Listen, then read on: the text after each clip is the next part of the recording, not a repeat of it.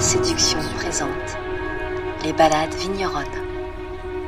In the midst of the rows of vines, with a certain rigor, emotion traces curves. With a smile on the face, there is wonder at it all. Just being there. We are at Chateau Clinet, an admirable surprise, in search of a coherent and happy whole, harmony for the pleasure of the senses. Not without hedonism, people have succeeded when faced with the land and continue to succeed with responsibility. They have inherited that to which they now commit. On marche vers des vignes qui sont très anciennes. We are on our way to see vines that are very old. terroir, c'est le It's a fantastic story. This terroir is in the locality called Clinet, euh, and it is a legendary plot. The vines were euh, planted in 1950 1950, ans, euh, so you could say that they're only 71 years old today. but il y a they have witnessed many things. In euh, 1956, décimé, euh, la région very harsh frosts veritably la rive droite, decimated the border region. And especially the right bank. So these vines, this land, managed to survive this disastrous weather episode. As a result, these are old vines. Today, they are part of the richness and heritage of the estate, because we managed to reveal its quintessence from these vines. The name's Ronan, Ronan Laborde. I am the manager at Chateau Clinet in Pomerol, and I've been for almost 20 years. On est au cœur de la We are in the heart of the Pomerol appellation area. euh, We are in the locality called Clinet, which is an old winemaking terroir. on peut observer, We can see the euh, church in Pomerol, the Church of St. John in Pomerol. It is important to know that the name comes from the first name of the winemaker here in the Middle Ages. In fact, Clean or Clinet was a fairly widespread first name in the Central Middle Ages, and this is rather archetypal of the names around us. It's the case with Clinet, but also with Rouget and Pignon as well. All these very poetic names correspond to the first names in that era. Here we have several grape varieties, which was also the practice in that era. In fact, they took a reasoned approach to growing, harvesting plot by plot. Here we have Merlot and Cabernet Sauvignon. Merlot is the king grape variety on the right bank, and especially in Pomerol, where, on average, it accounts for 80 to 85% of vines in the appellation area. We also have Cabernet Sauvignon, which is a cousin of Merlot, and they are planted on the same plot. This obliges us to make two passages, including during the harvest, because they ripen very differently. For example, the Merlot at optimum ripeness is generally an earlier variety, in the region of 10 to 15 days ahead of the ripeness of the Cabernet Sauvignon. Alors c'est un terroir qui est très particulier. hein. Et donc la vigne, elle pousse It is a very particular euh, terroir. And therefore the vine grows euh, well in poor soil.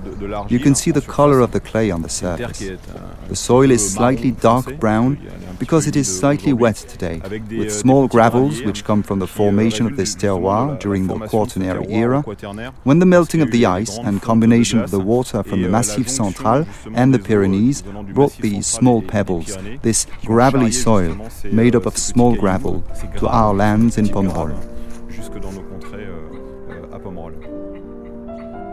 There are good vibes here, in fact. You can always breathe easy here. The landscape is always a source of wonder. C'est pour ça That's why I wanted to start your visit outside, to sense and feel where it all starts, de là où ça as it were.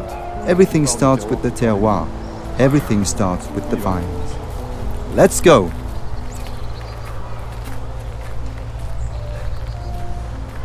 Alors on est euh, devant la porte d'entrée. de- We are now in front of the entrance to Chateau Clinet.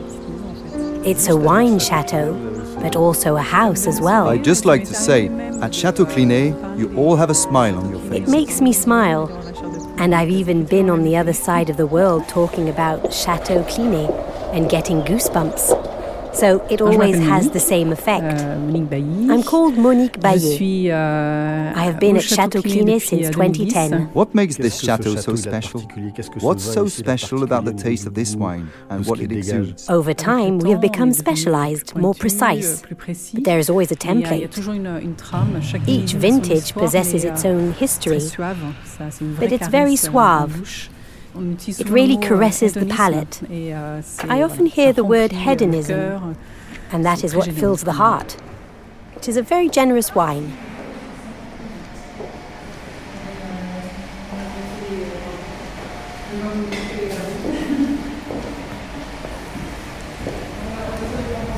Là, je vous emmène d'abord dans le chai de vinification. First, we'll go and see the des bons vins, winemaking il cellars.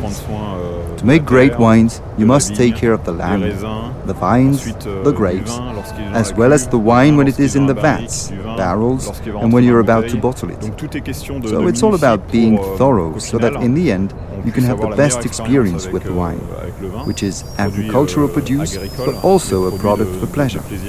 Indeed, euh, we try and decipher everything so that each time we can improve our procedure. décrypter pour à chaque fois Sometimes, in light of the euh, means we put into it to achieve this, it goes against euh, economic sense, but the end product is worth it.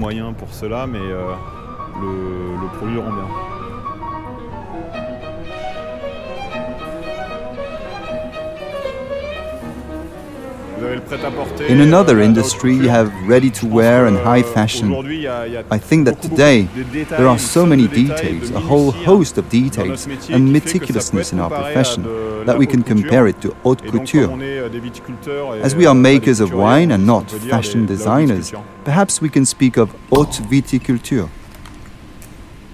It's subtle because when you taste a wine, of course, you have fruit aromas that are very captivating and sometimes fermented aromas. You also have aromas of spices, sometimes chocolate, leather, etc., which are provided by the aging. But in the background, you really have the terroir, the land, which gives many characteristics to the wines. So, in fact, when you come in here, I'm not surprised that you feel the sensations, the taste, the smells of the land that surrounds us. I have fallen in love with the place, the profession, and the people around us.